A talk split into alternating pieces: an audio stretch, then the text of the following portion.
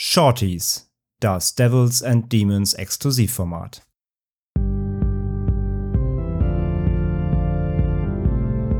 They're coming to get you, Barbara. They're coming for you.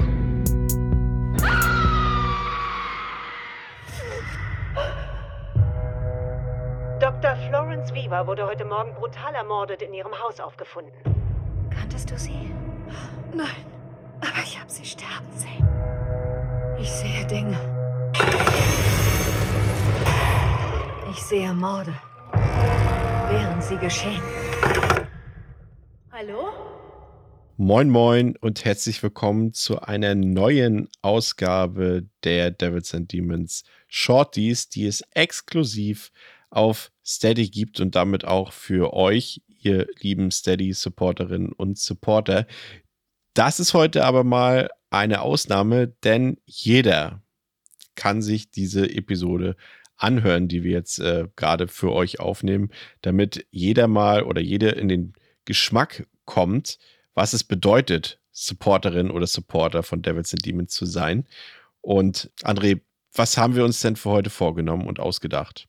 Wir waren in der PV gestern äh, und haben uns einen Film angesehen, der heute ganz frisch in den Kinos startet. Und dabei handelt es sich um James Wan's neuesten Film Malignant. Worum geht's da? Ja, also kurz auch vielleicht PV, wer es nicht kennt, ist ja nicht jeder im, im, im, im Jargon, äh, Presseverführung. Also wir durften den Film vor offiziellem Kinostart sehen, der heute ist, am, am, am 2. September. Also die Presseverführung war quasi nur einen Tag vorher. Meistens ein Zeichen dafür, dass Verleihe Angst haben vor Kritik an ihrem Film. Aber ja, nicht immer ist es berechtigt, manchmal schon. Wir schauen mal, was wir heute haben. Und ja, wie Chris sagt, es geht um Malignant, den neuen Film von James Wan, dem Schöpfer von unter anderem Saw, die war ja auch die Reihe, die wir uns bei uns behandelt haben, von den Conjuring-Filmen, von Insidious und Co., aber auch eben von Aquaman. Er dreht jetzt auch gerade den zweiten Teil. Ich finde, der Death Sentence ist total unterschätzt von ihm. Death Sentence natürlich, ja, soll nicht unter den Tisch fallen. Auf jeden Fall ein Tausendsasser und ein Mensch, der Warner Bros. sehr, sehr, sehr, sehr, sehr viel Geld gebracht hat, vor allem eben seine Franchises. Und äh, ja, ein Mensch, der viele Freiheiten deswegen genießt. Und mit Malignant hat er quasi seine, ähm, Frei seine Freikarte, sein, sein Geh über Los einmal eingelöst und gesagt, hey, zwischen den beiden Aquaman-Filmen will ich mich erstmal nochmal kurz austoben. Er hat nämlich im Interview gesagt, von dem ganzen PG äh, oder zwischen dem ganzen, ganzen PG-13 brauche ich auch noch mal ein bisschen R-Rating. So, deswegen hat er einen Film gemacht, einen neuen Horrorfilm. Und äh, ja, worum geht's in dem? Es geht um äh, Madison, eine Frau, gespielt von Annabelle Wallace. Ähm, die wurde als kleines Mädchen äh, von einer Pflegefamilie adoptiert. Und ja, jetzt als erwachsene Frau inzwischen, ja, wird sie von ihrer tragischen Vergangenheit eingeholt, denn sie hatte als Kind einen ja, imaginären Freund, den sie Gabriel nannte, und der ist scheinbar wieder da. Und dieser ja, Wegbegleiter kommt nicht mit guten Absichten, sondern reißt sie in einen seltsamen Strudel aus Visionen und sehr brutaler Morde, die sie scheinbar miterlebt. In einer Art Vision sieht sie immer wieder grausame Morde und sie weiß nicht so richtig, ist das, was sie erlebt, real oder ist es nur in ihren Gedanken? Und damit verschwimmt so ein bisschen ihre, ja, ihre, Wahn, ihre Vorstellung und äh, Alltag und, und diese grausamen Visionen greifen einander und ziehen sie komplett runter. Und das ist im Grunde der Kernplot, mehr wollen wir gar nicht verraten. Der Film ist gespickt mit äh, vielen Geheimnissen und äh, kleinen Twists. Von daher, das ist so ein bisschen die Grundprämisse von Malignant. Ja, ich also es ist tatsächlich auch ziemlich schwer zu fassen, was James Wan da mit seinem Freibrief von Warner so angestellt hat. Mhm. Ähm, wir hatten ja auch äh, nach dem Kinobesuch diverse Reaktionen. Es sind ja auch schon diverse Reaktionen im Netz äh, aus anderen Pressevorführungen, ähm, teilweise in Pressemeinung. Und die schwanken alle so ziemlich zwischen, das ist total albern, das ist total lächerlich Äh, da finde ich, kann man auch mitgehen. Also man muss schon ein gewisses Mindset mitbringen, um zu akzeptieren, was man dort sieht und was dort passiert. Aber das schließt nicht aus, und das war bei mir so der Fall, dass man es gleichzeitig auch wahnsinnig unterhaltsam finden kann und auch ziemlich gut finden kann. So ging es mir nämlich. Ähm, ich kann das auch genretechnisch, äh, wir wollen natürlich jetzt auch nicht krass spoilern, besser gesagt gar nicht spoilern, ähm, aber ich kann es auch genretechnisch gar nicht so richtig verorten. Es ist irgendwas zwischen Slasher, Creature Feature, Splatterfilm und irgendwie auch Action. Da ist irgendwie alles drin. Man kann da. Body Horror. Body Horror ist auch mit drin. Äh, versehen mit Twists, mit, äh, die auch funktionieren aus meiner Sicht. Und tatsächlich, wie gesagt, auch überraschende, äh, was heißt überraschenderweise, der Film ist ab 18. Aber bei James Wan muss man ja, obwohl er der Schöpfer von Saw ist, ja trotzdem sagen, überraschenderweise mit extrem hohem Gewaltanteil da war ich teilweise überrascht. Also da werden ja Gliedmaßen rausgerissen, Knochen freigelegt und da gibt es eine Szene, in der, ja, nee, spoilern wir es mal nicht, aber in der ganze, wie drückt man es am besten aus, ohne zu spoilern, sehr viele Leute auf sehr kreative Art und Weise auseinandergenommen werden. Muss ich übrigens kurz korrigieren. Der Film hat zwar ein R-Rating, er ist bei uns aber ab 16. Ah, das ist wirklich Was krass. Okay, mich fast wundert, wow. weil er ist schon echt ganz schön hart, ja. Also ich hätte jetzt ganz ehrlich gesagt, so dass es äh, zumindest was das Mainstream-Kino angeht und James Wan ist ja letztendlich ein Mainstream-Regisseur, äh, hat gehört da locker zu den härtesten Filmen, die ich in den letzten Jahren im Kino sehen konnte. Also das überrascht mich gerade wirklich. Hätte ich Für einen Mainstream-Film mit so einem Budget halt, also äh, wie gesagt, dass so ein Film mit so einem Drehbuch auch, das völliger Wahnwitz ist, dieses Drehbuch. Da hätten andere äh, große Verleiher wahrscheinlich die Augen gerollt. Also merkt man, was Warren auch für eine Stellung hat, dass Warren einfach sagt, yo, hier bitte mach. Absolut. Das ist echt äh, ganz schön deftig. Also natürlich auch wieder, ne, wir sind ja bei Devils and Demons. Wir besprechen eben auch, ja doch, wir besprechen auch Human Centipede. Äh, es ist natürlich im Mainstream. Ja? Also wir reden jetzt hier wirklich nicht von einem Braindead oder so. Aber es ist für einen Mainstream-Film, für ein Publikum, was eher halt Conjuring und Co. kennt, ist das, was gezeigt wird an Gewalt hier schon ganz schön explizit. Ja, muss ich auch sagen. Es, wir haben ja noch ähm, erfahren im Vorfeld auch, dass sich, das konnte man ja auch schon äh, teilweise auch schon vor ein paar Jahren lesen, wenn man auch mal so ein bisschen nachgoogelt und so weiter, gibt es auch schon News, die schon ein paar Jahre alt sind, dass das eben ja eine Adaption von James Wands eigener Graphic Novel Malignant Man ist, ne? Ja, genau. Also zumindest die Grundidee. Er wollte das schon 2014, glaube ich, sind die News damals gewesen, wie verfilmen. Also diese Idee des Ganzen schwingt schon lange mit, wobei das aber tatsächlich mit dem eigentlichen Comic oder der Grundidee nicht mehr viel zu tun hat, was da jetzt daraus entstanden ist. Aber die Grundidee, das Ganze irgendwie auf die Leinwand zu bringen, gibt es wohl schon seit ja, einigen Jahren. Obwohl er selber tatsächlich gesagt hat, dass der Film nicht auf der Graphic Novel basiert. Es ist wirklich nur leichte Auszüge oder thematische Ideen, äh, grobe Konzepte, die damit in den Film eingeflossen sind. Aber ansonsten ist es eine komplett eigene IP, die nichts mit der Graphic Novel zu tun hat aus seiner Sicht. Aber mhm. wie gesagt, wenn man sich da so ein bisschen reinliest, dann sieht man da ja schon so ein paar Parallelen irgendwie in dem Sinne. Ja, ja und wenn ihr, wenn ihr an, an dem genau, und deswegen ganz wichtig vielleicht, wenn ihr die Graphic Novel eh nicht kennt, lest euch nicht rein, weil dann habt ihr schon zu viele Ideen für ja. den Film. Geht in den Film möglichst unvorbereitet, deswegen spoilern wir jetzt auch wirklich so wirklich gar nicht, weil da eben doch ein paar Überraschungen drin stecken und ein paar Verrücktheiten und man sich denkt so, okay, wow, das habe ich in so einem Mainstream-Film nicht mitgerechnet. Nee, muss ich auch sagen, also es waren auch so, wie gesagt, die Twists, die ich schon angekündigt habe, die sitzen auch. Die haben mich auch wirklich überrascht. Man hat so irgendwie, das ist so ein Film, bei dem man sich die ganze Zeit auch Gedanken macht, in welche Richtung das gehen könnte. Auch so am Anfang werden schon ein paar Fährten gelegt und man hat so eine Vorstellung im Kopf und dann am Ende läuft es trotzdem komplett anders ab. So ging es mir zumindest. Und äh, da war ich wirklich so, dass der Film, also man muss sagen, er ist ein bisschen zu lang. Also der ging jetzt fast zwei Stunden, ne? Oder 110 Ja, Stunde Minuten. 50, ja. Ja, wäre jetzt nicht ganz nötig gewesen. Hätte man auf 90, vielleicht auf, auf, 100, äh, auf, auf 90, 95 Minuten runterkürzen können. Aber ich muss trotzdem gestehen, ich habe mich nicht gelangweilt. Ich fand den eigentlich durchgängig spannend und unterhaltsam und wollte immer die ganze Zeit wissen, wie es weitergeht. Wie ging es dir da? Ja, ich ähm, hätte ihn wirklich, du sagst schon zu lang, sehe ich halt leider auch so, das ist so dieses Horrorfilmproblem. In den letzten Jahren, Horrorfilme dauern gerne einfach zu lang, weil man sich irgendwie nicht mehr traut, so einen knackigen 90 Minuten zu machen. Soll man Übrigens auch wegen halt, James Wan, ne? Wegen Conjuring. ja, aber auch gerade Netflix-Horror dauert auch in der Regel immer zu lang. Man traut sich irgendwie kaum noch einfach mal so 90-Minütiger 90 Minuten abzuliefern. Und hier auch, also im Mittelteil da bin ich nicht ganz bei dir. Ich fand, im Mittelteil hatte er so ein, zwei Hänger, wo er sich für mich zu sehr im Kreis gedreht hat, weil es kommen halt dann auch zwei Cops ins Spiel, die halt ermitteln und so weiter. Hm, das war mir ein bisschen, bisschen zu viel des Guten, beziehungsweise, wie gesagt, im Kreis gedreht. Da hätte man abkürzen können. Also ich glaube schon, dass man den Film insgesamt locker um 10 bis 15 Minuten hätte fast erleichtern können, ohne dass signifikante Szenen gefehlt hätten. Das Ganze hätte noch viel stringenter sein können. Ähm, das ist ein bisschen meine Kritik daran. Er braucht auch ein bisschen zu viel zum, ähm, für den Aufbau.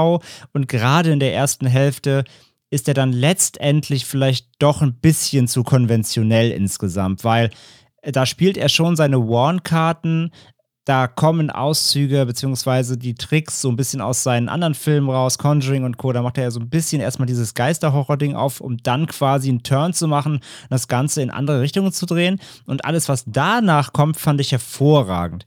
Aber gerade den Aufbau des Films und ja, so die ersten 30 Minuten so, das war mir teilweise ein bisschen zu konventionell, ein bisschen zu safe gespielt, um vielleicht auch gleich nicht am Anfang so die Leute zu verlieren, weil später muss man sagen, dass das schon passieren kommt, wo ich mir glaube, schon, dass einige, die ihn vielleicht jetzt wirklich ihn jetzt wirklich nur aus seinen Geisterfilmen kennen oder Geisterhorrorfilmen oder vielleicht sogar von Aquaman, die ja, glaube ich, schon ganz schön blöd gucken würden, wenn sie oder gucken werden, wenn sie den Film sehen. Aber ja, deswegen, in der ersten Hälfte fast vielleicht ein bisschen zu, zu bekannt ähm, aber dafür die zweite um, umso stärker. Was er inszenatorisch und so weiter macht, ist aber absolut in Ordnung. Ich meine, er kann halt drehen, er kann inszenieren, er weiß, wie man Räume einsetzt, Licht, Schattengespiele macht. Das kann er ja alles. Das hat er schon oft bewiesen. Das funktioniert auch hier. Man könnte vielleicht sagen, es ist schon fast zu stilsicher, aber ich meine, das ist ja keine Kritik, ja. Also er, ja. er, wenn er das einfach schon so perfektioniert hat, ey, wer, wer, wer das irgendwie, wer daran sich satt gesehen hat, das ist vielleicht eine Sache, aber man kann ihm nicht vorwerfen, dass das nicht sehr, sehr, sehr on point inszeniert ist. Das ist echt okay okay. Es gab so ein Set, da, da muss ich sagen, das wirkt ein bisschen, als ob das noch irgendwo in der Schublade von einem alten Saw-Teil gelegen hätte. So, oh ja, das haben wir ja auch noch, das können wir mal einbauen.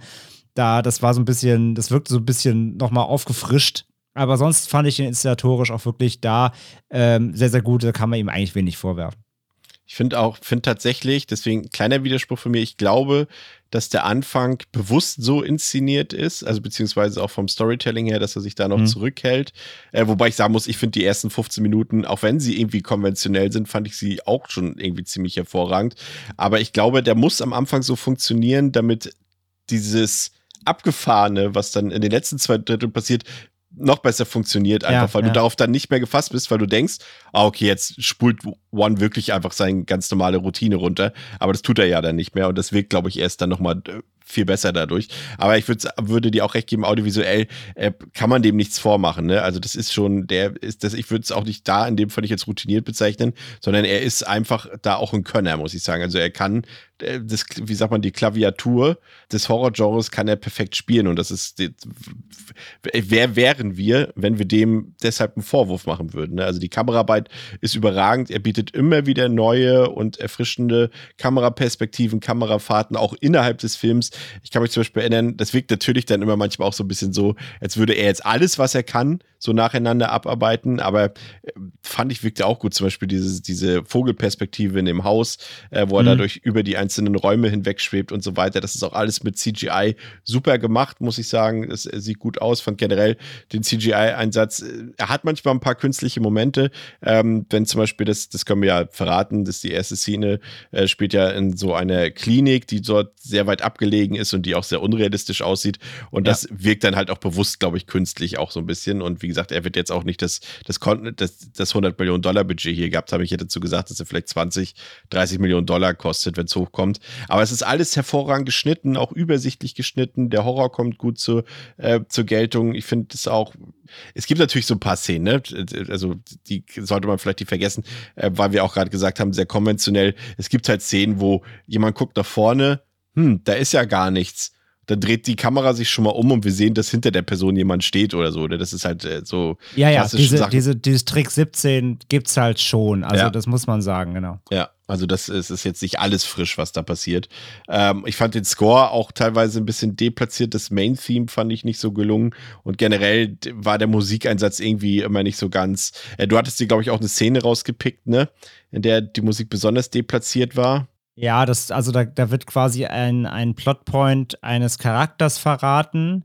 Den, den können wir sogar nennen, weil der ist sogar in der Inhaltsangabe drin. Aber es ist eigentlich jetzt kein, kein, kein Spoiler in dem Sinne. Ihr, ihr wird halt, beziehungsweise die Hauptprotagonistin erzählt quasi ihrer Schwester, dass sie keine Blutsverwandten sind, sondern dass sie adoptiert wurde. Also die, die, die Schwester weiß das nicht, sondern nur die Hauptcharakterin weiß es und wir wissen es.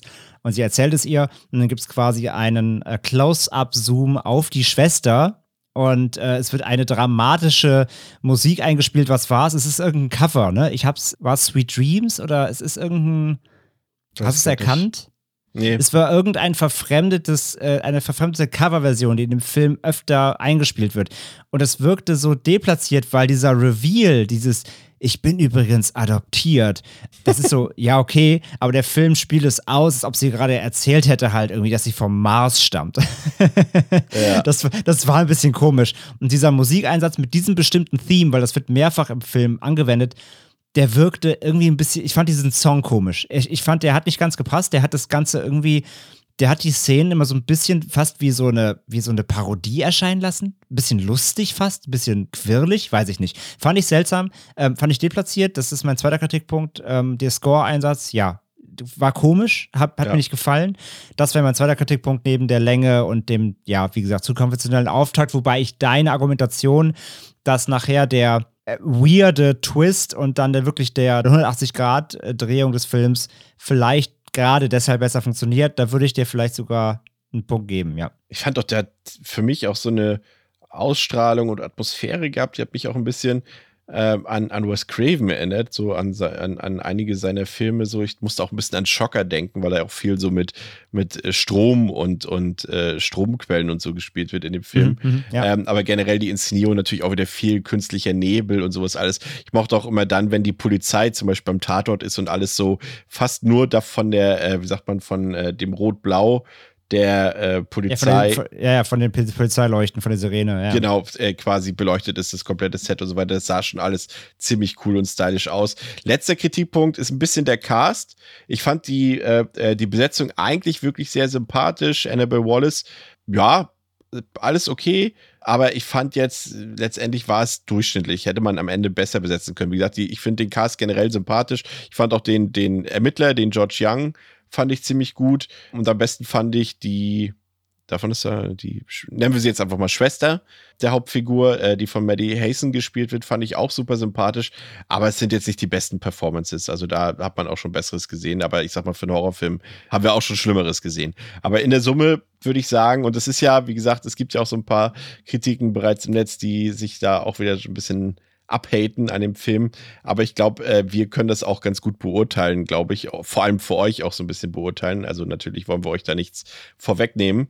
Ähm, also schaut euch den Film an, wenn ihr Bock habt, oder schaut ihn euch nicht an, wenn ihr keinen Bock habt. Aber wir haben ja nun auch schon viele, viele, viele, viele Horrorfilme gesehen und können das ganz gut beurteilen. Und ich aus meiner Perspektive kann sagen, dass das ein wirklich guter, sehenswerter Horrorstreifen ist, der einen überraschen kann und das solltet ihr auch tun, euch einfach überraschen lassen. Also von mir die Empfehlung 4 von 5 würde ich geben. Wie sieht es bei dir aus?